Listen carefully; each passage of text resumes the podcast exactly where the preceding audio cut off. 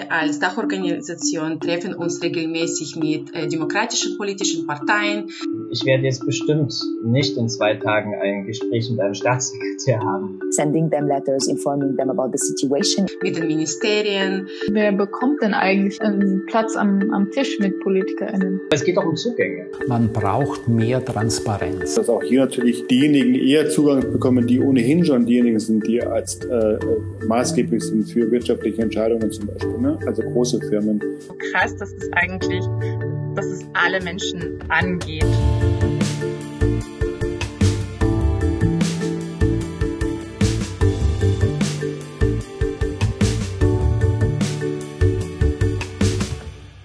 Wir heißen euch wieder einmal ganz herzlich willkommen zu einer weiteren Episode von High Society, der Politik-Podcast, der sich im Superwahljahr 2021 mit politischer Gleichberechtigung beschäftigt. Ja, und ähm, wir stellen uns hier immer die Frage, wer kann und darf in unserer Demokratie eigentlich wie viel mitreden? In jeder Episode von High Society widmen wir uns dabei einer Möglichkeit, demokratisch mitzumischen.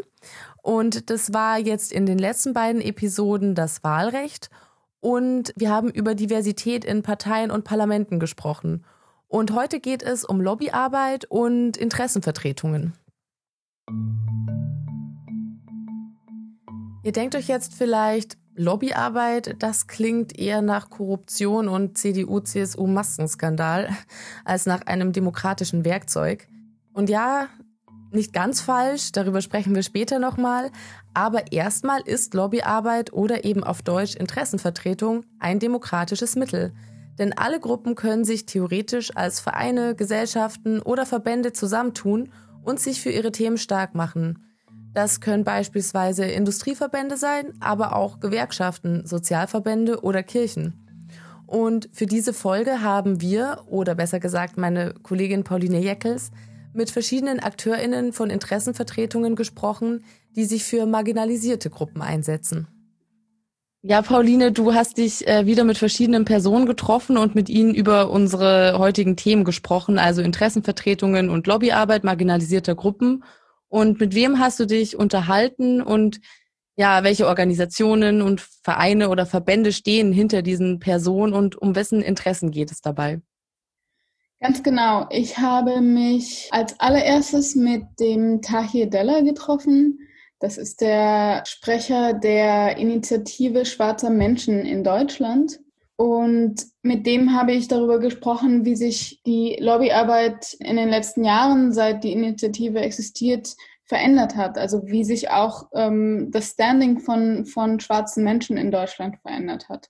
Und dann habe ich mich unterhalten mit der Inga Mattis von der Amnesty Co-Gruppe Syrien, die eben mit den Themen Flucht und Migration, mit den Abschiebestopps, die jetzt eben aufgehoben wurden, aber auch mit Menschenrechtsverletzungen und, und der humanitären Lage in Syrien eben beschäftigen und versuchen, da Aufmerksamkeit dafür zu gewinnen und, und auch an PolitikerInnen ranzutreten, damit die davon wissen, dass es eben keine Abschiebungen geben darf nach Syrien.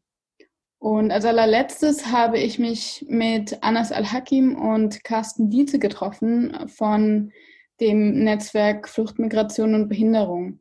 Und dieses Netzwerk, die machen eben Lobbyarbeit für Menschen, die zum einen eine Fluchterfahrung gemacht haben und eben auch eine Behinderung haben. Und weil da eben nochmal ganz besondere Belange ähm, da sind, die leider nicht oft genug gehört werden, weder in der Öffentlichkeit noch von der Politik. Und mit den beiden habe ich sehr viel über Inklusion und eben auch über Lobbyarbeit einer ähm, marginalisierten oder für eine marginalisierte Gruppe gesprochen. Und ähm, da ging es auch ganz viel um Repräsentation in der Lobbyarbeit selbst von SelbstvertreterInnen. Genau, das wird dann auch nochmal so ein Themenschwerpunkt sein äh, in der Episode. Und für die treuen ZuhörerInnen unter uns und äh, unter euch äh, sind auch zwei Stimmen dabei, die ihr vielleicht schon kennt, weil sie in den letzten beiden Episoden schon aufgetaucht sind. Kannst du ganz kurz nochmal die beiden vorstellen? Ja, ganz genau. Auch die Stimmen von Mariana Kakuti von Adopt Revolution äh, und von Katsiarina Viacocic sind nochmal dabei, ähm, weil diese beiden eben auch im Bereich Lobbyarbeit schon, schon seit längerer Zeit arbeiten und die haben auch mit uns ihre Erfahrungen geteilt und wie schwierig es ist, als Ausländer oder Ausländerin, beziehungsweise in Marianas Fall auch äh, nochmal als Person of Color, ähm, sich für, für seine eigenen Rechte und Belange einzusetzen. Es gibt also ganz unterschiedliche Interessenvertretungen mit verschiedenen Themenschwerpunkten, also nicht nur Wirtschaft, sondern eben auch Kultur, Religion oder sogenannte moralische oder Public Interests, über die wir jetzt gerade gesprochen haben. Und Ziel von Lobbyarbeit ist es, sowohl direkt politische Entscheidungsträgerinnen zu beraten, als sie auch dann natürlich irgendwie auch zu überzeugen von ihren Themen. Und das passiert vor allem in Ausschüssen, wo Vertreterinnen dann als Expertinnen herangezogen werden. Ein prominentes und relativ aktuelles Beispiel wäre der Sachverständigenrat für Integration und Migration und seine Forderung nach einer Turbo-Einwanderung, wie es jetzt durch die Presse ging. Ja, denn das kürzlich veröffentlichte Jahresgutachten ergab, Deutschland ist so divers wie nie und das Gremium empfiehlt deshalb dringend mehr politische Teilhabe für Menschen mit Zuwanderungsgeschichte und deren Nachkommen. Also vor allem was das Wahlrecht angeht oder eben auch im Hinblick auf die Einbürgerung. Ja, neben der aktiven Einflussnahme auf politische Akteurinnen bedeutet Lobbyarbeit genauso, Medien und Öffentlichkeit für Themen zu sensibilisieren und darüber letztendlich die Politik zu beeinflussen. Und so beschreiben auch Katjarina und Mariana ihre Arbeit. Agabi als äh, Dachorganisation der Integrationsbeiräte Bayerns äh, vertritt Interesse der Integrationsbeiräte und Menschen mit Migrationsbiografie in der Landespolitik. Das heißt, dass wir als Dachorganisation treffen uns regelmäßig mit äh, demokratischen politischen Parteien, mit den Ministerien, mit der bayerischen Staatsregierung und sozusagen beraten zu Fragen der Migration und auch zu den Herausforderungen der bayerischen Integrationspolitik und versuchen diese äh, gesamte deutsche Gesellschaft äh, über die Hürden, aber auch ähm, ähm, Herausforderungen der Integrationspolitik aufmerksam zu machen. Und wir betrachten dies als eine notwendige Voraussetzung für gemeinsame Anstrengungen für ein demokratisches und gleichberechtigtes Zusammenleben von Menschen mit und ohne deutsche Pass hier in Bayern.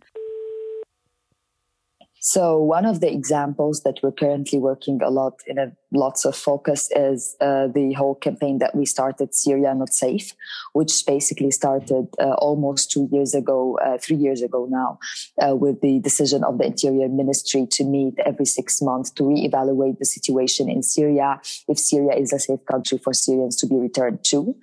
And uh, basically, the political lobbying that we practice on on that uh, in that matter is on two levels. One level is related to direct political lobbying with politicians themselves.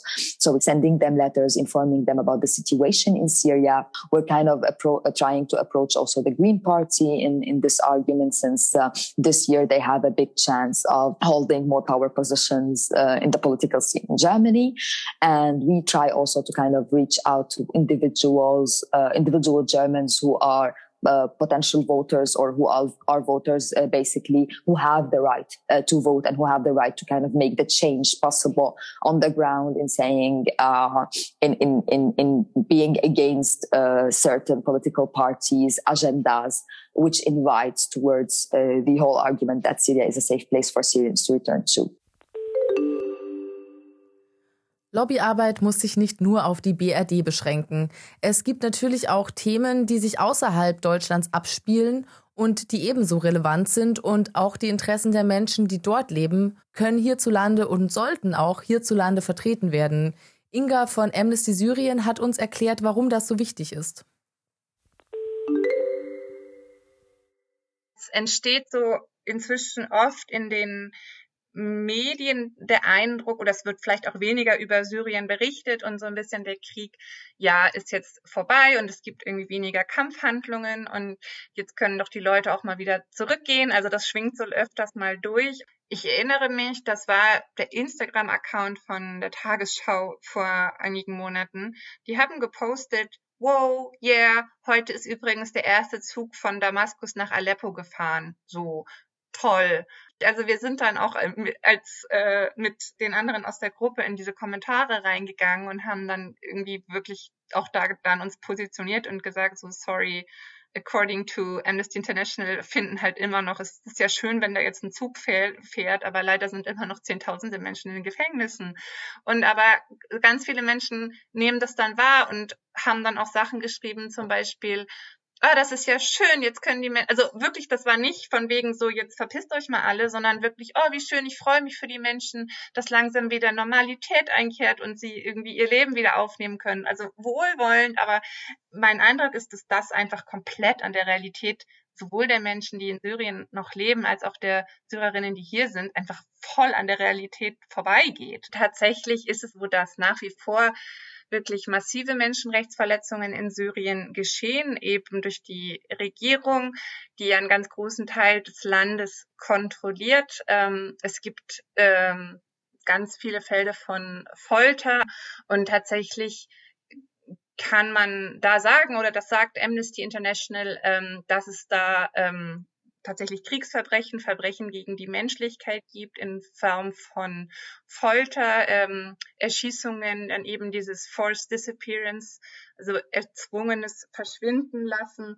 Und das kann man auch in den letzten Jahresberichten von Amnesty nachlesen. Es ist wirklich überhaupt nicht so, dass die Menschenrechtsverletzungen jetzt äh, weniger geworden wären. Also tatsächlich ist es weiterhin einfach leider wirklich der Fall und darauf wollen wir immer wieder hinweisen, dass das Thema, also dass nicht wirklich dieser Eindruck entsteht, das ist jetzt alles langsam gut. Und warum ist es so wichtig, dass Amnesty sich in Deutschland für syrische Themen einsetzt? Es leben inzwischen auch so viele syrische Menschen hier, die hier ähm, Asyl gefunden haben und ähm, die natürlich auch, ja, also dann von den Entscheidungen, auch die jetzt hier auf deutscher Ebene passieren, ähm, den politischen Entscheidungen ja auch unmittelbar betroffen sind und gleichzeitig auch äh, sich vielleicht noch weniger in den Diskurs einbringen können, als wir es eben können, indem wir zum Beispiel als deutsche Staatsbürger wählen können. Deswegen, ähm, genau, also wir sagen, diese Menschenrechtsverletzungen, die geschehen, sind einfach weiterhin vorhanden und die sind so krass, dass es eigentlich, dass es alle Menschen angeht. Lobbyarbeit bedeutet also zum einen die Öffentlichkeit zu sensibilisieren, aber eben auch die Politik ganz konkret zu beeinflussen und mit ihr ins Gespräch zu kommen. Das hört sich auch immer vielleicht so ein bisschen ja, mauschelig an oder seltsam oder man fragt sich vielleicht, wie genau funktioniert das eigentlich? Und da hat uns Tahir Della von der Initiative Schwarzer Menschen in Deutschland mal einen Einblick gegeben und uns erklärt, wie ja, wie diese Initiative mit der Politik ins Gespräch kam, wenn es um die Aufarbeitung deutscher Kolonialgeschichte geht. Also wir haben jetzt zum Beispiel ein weiteres Thema auf der, auf der Agenda, das ist die äh, Aufarbeitung der deutschen Kolonialgeschichte. Und da ist es so, jetzt hier in Berlin zum Beispiel, dass wir hier zunächst mit der Politik, also mit politischen EntscheidungsträgerInnen, in Austausch getreten sind und gesagt haben, okay, wir brauchen jetzt ein stadtweites Erinnern, wir brauchen ein stadtweites Aufarbeiten, wir brauchen, ähm, wir brauchen äh, Konzepte für die Aufarbeitung der Kolonialgeschichte. Und das muss natürlich auch nicht bloß mit Mitteln unterlegt werden, sondern da braucht es natürlich auch eine politische, äh, politisches Framing, also Bedingungen sozusagen, die in die Parlamente getragen werden, auch das sozusagen hier sichtbar zu machen, weil ja ganz viele Entscheidungen auf parlamentarischer Ebene gefällt werden. Also zum Beispiel, ähm, äh, wie geht man jetzt im öffentlichen Raum mit der Kolonialgeschichte um zum Beispiel? Oder wie geht man um mit dem kolonialen Raubgut beispielsweise? Und hier ist natürlich wichtig, eben diese Lobbyarbeit, dieses, dieses ähm, Vorbereiten von, diesen, von dieser politischen Arbeit äh, im Austausch mit den politischen Entscheidungsträgern zu organisieren. Und in der Rückwirkung sozusagen hat jetzt stattgefunden, dass eben im Berliner Senat beispielsweise zwei große Projekte ähm, äh, bewilligt worden sind, unterstützt werden vom Berliner Senat, ähm, die sich genau mit dieser Thematik beschäftigen.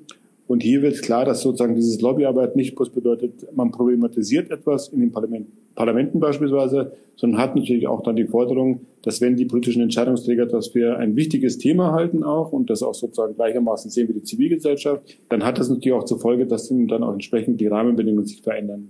Also bisher wurde die Arbeit meistens ehrenamtlich geleistet oder anhand oder, oder mit äh, geringfügigen Mitteln. Und nun kommt die Politik allmählich eben äh, äh, dazu und unterstützt das sozusagen eben auch mit, äh, äh mit Mitteln, mit, äh, mit ausreichenden oder zumindest mit mehr Mitteln als wie bisher. Und das zeigt natürlich auch, dass der politische Wille sich auch natürlich dahingehend mit der Aufarbeitung sich auch gewandelt hat. Ne? Wenn es um die Möglichkeiten geht, wie viel Gehör den jeweiligen Interessen letztendlich geschenkt wird, dann wird Lobbyismus doch auch wieder seinem schlechten Image ja, gerecht. Denn natürlich haben wirtschaftlich starke Vereinigungen mehr finanzielle Möglichkeiten, beispielsweise für Veranstaltungen oder Repräsentanzen, also ständige Vertretungen an einem bestimmten Ort. Und diese Mittel haben Vertretungen finanzschwacher Interessen häufig nicht. Zu ihnen gehören natürlich die Vertretungen marginalisierter Gruppen. In wessen Sinne politische Entscheidungen getroffen werden, ja, hängt nicht zuletzt von finanziellen Voraussetzungen der jeweiligen Interessen ab. Das sieht auch Carsten vom bundesweiten Netzwerk Flucht, Migration und Behinderung so.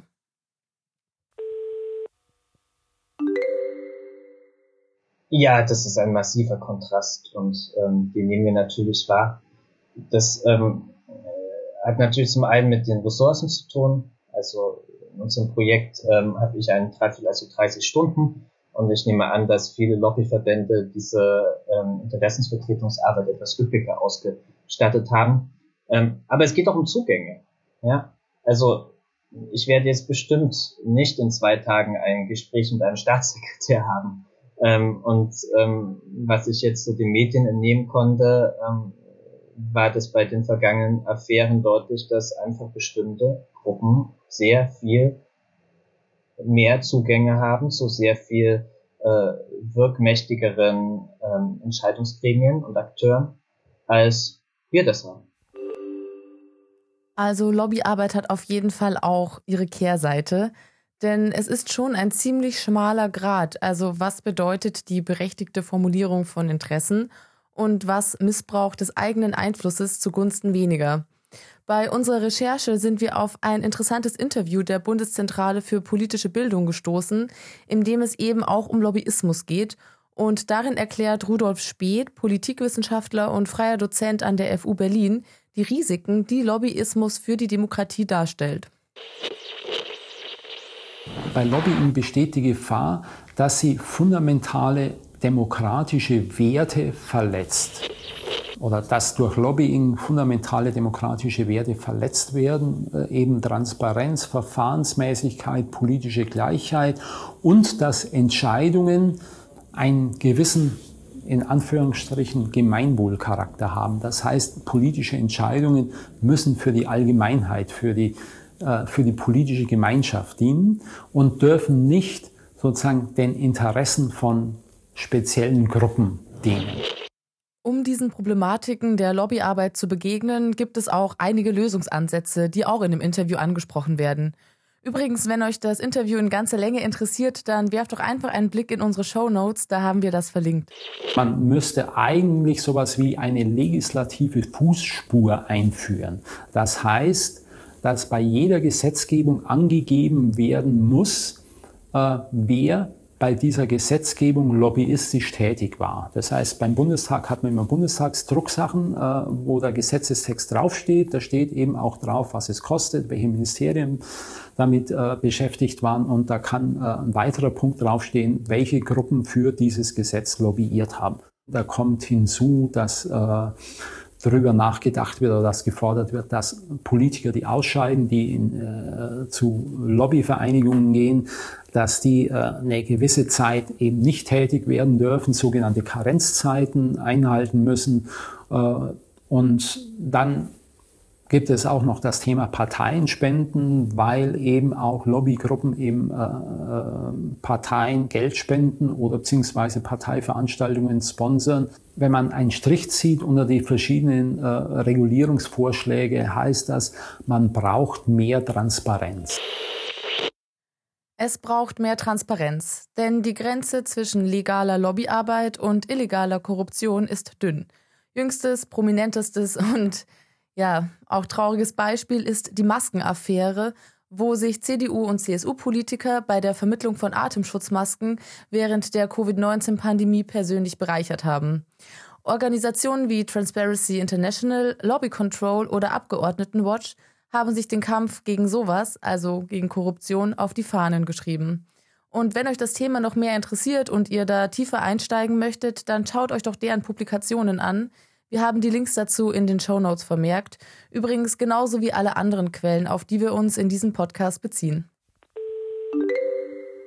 Ähm, genau, da, da wollte ich noch mal so ein bisschen ähm, drauf angehen. Wer bekommt denn eigentlich einen, einen Platz am, am Tisch mit PolitikerInnen genau, und genau. Entscheidungsträgerinnen? Richtig.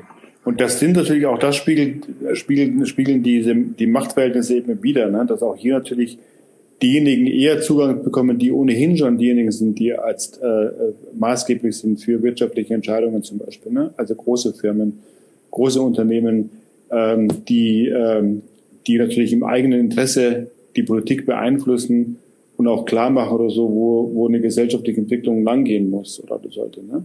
Und deswegen bin ich ja auch so ein bisschen skeptisch, dass gerade in der Wirtschaft, in Unternehmen eben momentan so gerne dieses, dieses, äh, diese Überschrift oder dieses, dieser Slogan äh, Diversität an der Munde ist, weil natürlich wird sehr schnell klar, wenn man genauer hinschaut, dass es, dass dieses, dieses, äh, diesen, diesen Versuch, also Firmen, vor allem, ja, die Firmen diverser aufzustellen oder so, ne, eigentlich eher eine Sache ist, dass man jetzt so internationale Erwartungen sozusagen erfüllen will, aber nicht wirklich die wirtschaftliche Politik verändert. Ne? Das heißt so, in der Werbung tauchen plötzlich schwarze Menschen, POCs auf, in, in Firmenlogos, äh, in Firmen äh, Webseiten tauchen Leute plötzlich auf, ne? in, in, sogar im Fernsehen oder in Filmen tauchen mehr und mehr schwarze Menschen auf, ähm, weil der Druck natürlich auch höher wird. Aber die eigentlichen gesellschaftlichen Verhältnisse sind da auf jeden Fall noch hinten, äh, liegen da noch ganz äh, äh, hinten nach. Und da wird auch deutlich, dass natürlich trotzdem die Entscheidungsträger immer noch die gleichen äh, äh, Menschen sind. Ne? Also dieses Bild, ich bin zwar jetzt nicht so ein großer Fan davon, aber irgendwie stimmt es ein Stück weit, dieses Bild von weißen alten Männern, die sozusagen die Fäden in der Hand haben oder so, das stimmt einfach immer noch. Ne? Also wenn wir genau hingucken, das spiegelt sich mindestens in der Politik wieder, aber auch in den Firmen oder Unternehmen dass da natürlich die Entscheidungsträger immer noch äh, die, das gleiche, die, die ja, die gleiche Gruppe ist letztendlich, ne? die ja. in den letzten 100, 200 Jahren schon letztendlich die Geschicke bestimmt hat. Und, und das, das muss man ernst nehmen. Das muss man sozusagen, das hat ja Gründe. Das ist jetzt nichts, was zufällig passiert. Tahir Della spricht hier auch nochmal einen ganz wichtigen Aspekt an, wenn es darum geht, wem Gehör verschafft wird und wem weniger. Denn die Interessen marginalisierter Gruppen sind nicht nur finanziell schlechter gestellt, auf der anderen Seite sind marginalisierte Gruppen in wirtschaftlich starken Interessenvertretungen deutlich unterrepräsentiert. Genauso auch in der Politik selbst und im Bundestag. Interessenvertretungen wie die Initiative Schwarzer Menschen sind deshalb auch so wichtig, weil sie diese Strukturen aufbrechen. Allerdings, und auch darüber möchten wir heute sprechen, schlägt sich diese Struktur auch in den Vertretungen marginalisierter Gruppen selbst nieder. Denn häufig ist es so, dass gerade nicht die Betroffenen diejenigen sind, die in den Vertretungen sitzen, sondern Menschen mit Privilegien, denen dann häufig die Rolle von Fürsprechenden zukommt. Viele Organisationen reflektieren mittlerweile auch ihre eigenen Strukturen dahingehend und verfolgen eine stärkere Selbstvertretung der Menschen, um deren Belange es schließlich geht. Wir haben dieses Thema mit Carsten und Annas, die sind beide für das bundesweite Netzwerk Flucht, Migration und Behinderung tätig und auch mit Inga von Amnesty Syrien diskutiert. Ich fange mal an. Ähm, also es gibt dieses bundesweite Netzwerk und es gibt als ähm, zweites Projekt in unserem in unserer Arbeit in das Projekt Empowerment Now, wo SelbstvertreterInnen ähm, gemeinsam äh, sich austauschen, regelmäßig treffen und ähm, daran arbeiten, ähm, ja auch Veränderungen zu schaffen in Deutschland. Und ähm, bisher sind diese Arbeitsbereiche, ähm, laufen die noch nebeneinander, aber wir äh, tauschen uns äh, mehr und mehr aus. Das ist ganz, ganz wichtig. Und ähm, wenn wir Forderungen formulieren, ähm, sprechen wir uns gemeinsam ab mit ähm, der Gruppe von Empowerment Now.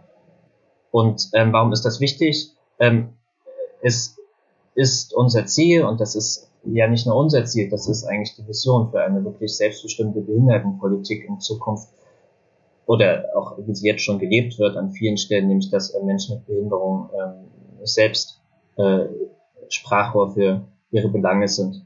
Und wo immer ähm, das möglich ist und wo immer wir diese Verschränkung äh, schaffen können, da wollen wir das versuchen. Und da sind wir jetzt dabei, da ist auch noch viel Luft nach oben und da wollen wir auch weiter von arbeiten, dass es das gut gelingt bei Handicap International. Mm, also bei uns in der Gruppe Empowerment Now äh, treffen wir uns, wie Carsten es gesagt hat, so regelmäßig einmal im Monat oder so, äh, wo wir viele Dinge auf dem Agenda haben.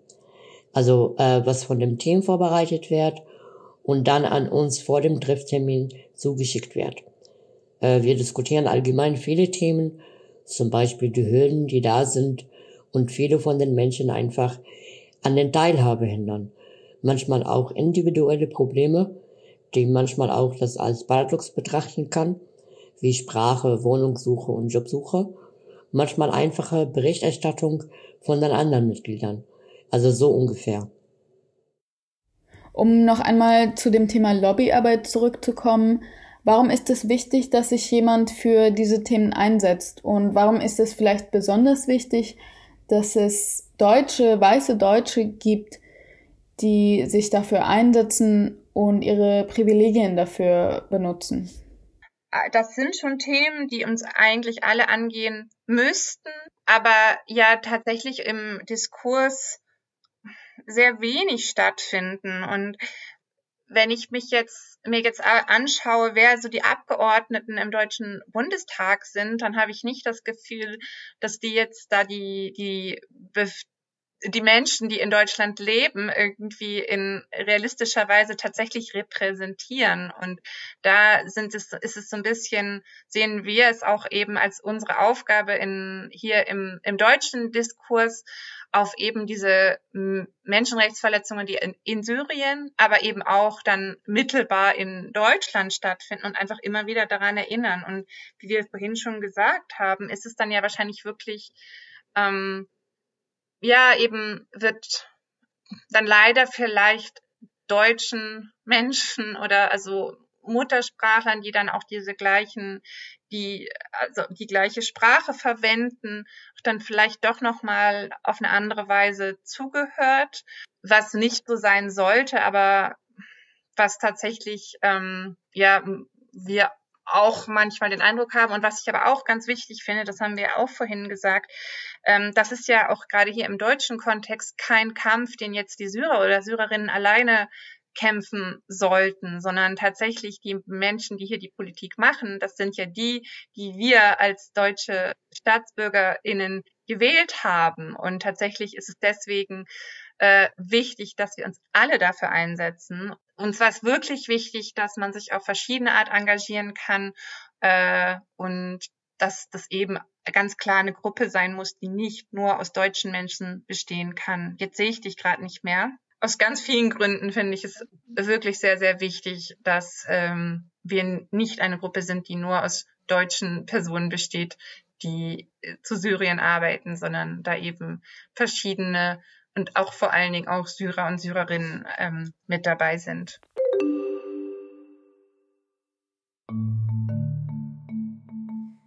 Interessenvertretungen sind ein maßgebliches Instrument, um die Meinungsbildung von Politik und Öffentlichkeit zu beeinflussen. Wir haben unsere Gäste gefragt, wie sie da die Situation so einschätzen. Also wie gut funktioniert das letztendlich? Wird ihnen jetzt wirklich zugehört? Ändert sich was? Oder ist alles irgendwie vielleicht auch heiße Luft? Ich äh, habe das Gefühl, dass äh, die Themen sind, äh, es gibt Interesse an unsere Themen, es gibt Interesse äh, ähm, an Kommunikation mit uns, es gibt Interesse, unsere Meinung zu hören. Ähm, wir sehen auch diese Bereitschaft, äh, unsere Veranstaltungen zu besuchen. Wir sehen auch diese Bereitschaft, uns einzuladen. Das heißt, dass wir als Organisation, wir sind jetzt, äh, wir haben diese Anerkennung wir haben diese Anerkennung als die äh, Interessevertretung der Migrantinnen.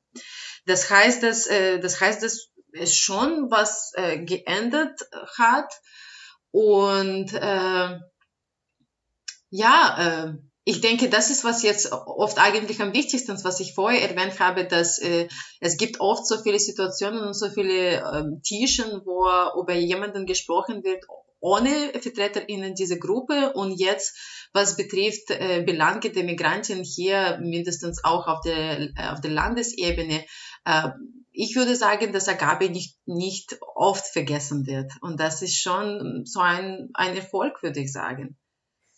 Katharina von Agabi, die ihr gerade gehört habt, ist also recht optimistisch. Also ja, sie sagt, ja, man hört uns schon zu. Mariana vom Center for Justice and Accountability und Adopt a Revolution schätzt die Haltung und vor allem ja daraus resultierende Handlungen gegenüber den Interessen marginalisierter Gruppen weniger wohlwollend ein.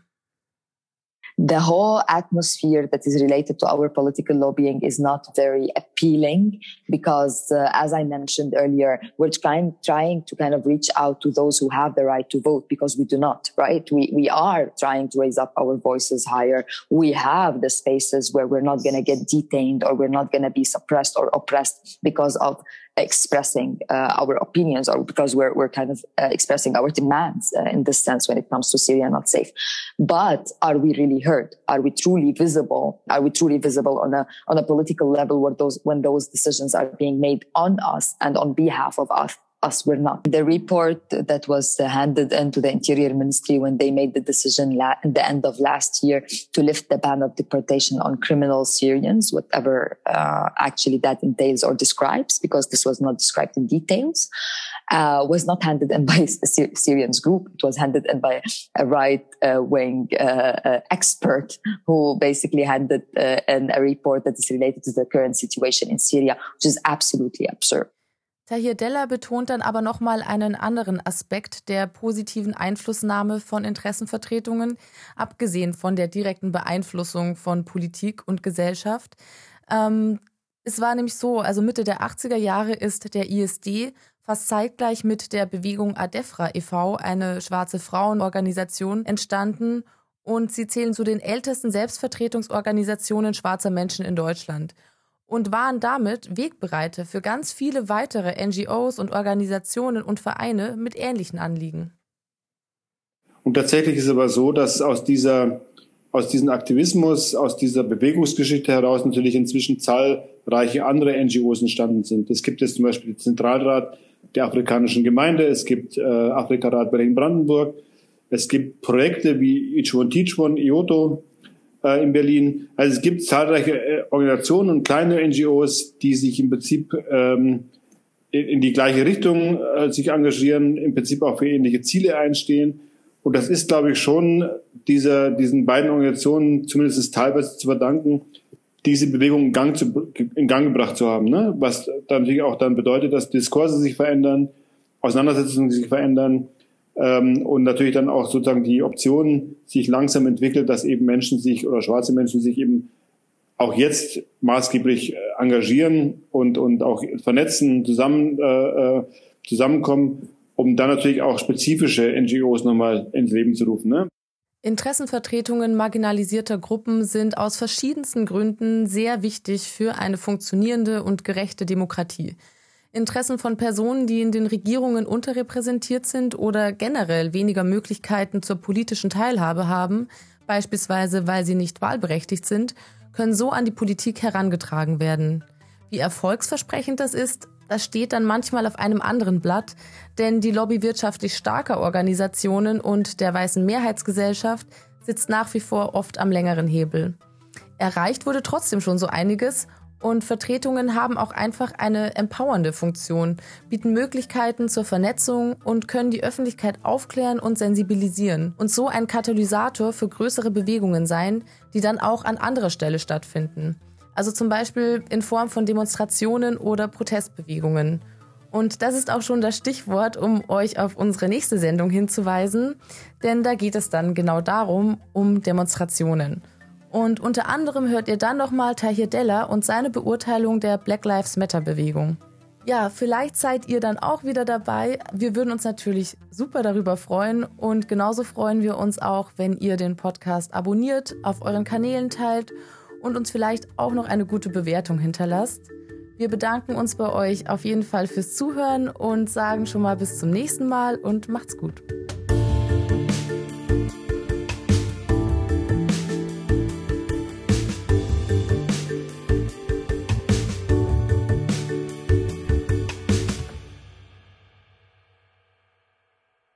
High Society ist ein Projekt von Gesicht zeigen für ein weltoffenes Deutschland und wird gefördert durch das Bundesministerium der Justiz und für Verbraucherschutz aufgrund eines Beschlusses des Deutschen Bundestages. Realisiert wurde der Podcast vom Gesicht zeigen Produktionsteam Media Residence. Alle Episoden auf www.media-residence.de, Spotify, Apple Podcasts und überall, wo es Podcasts gibt.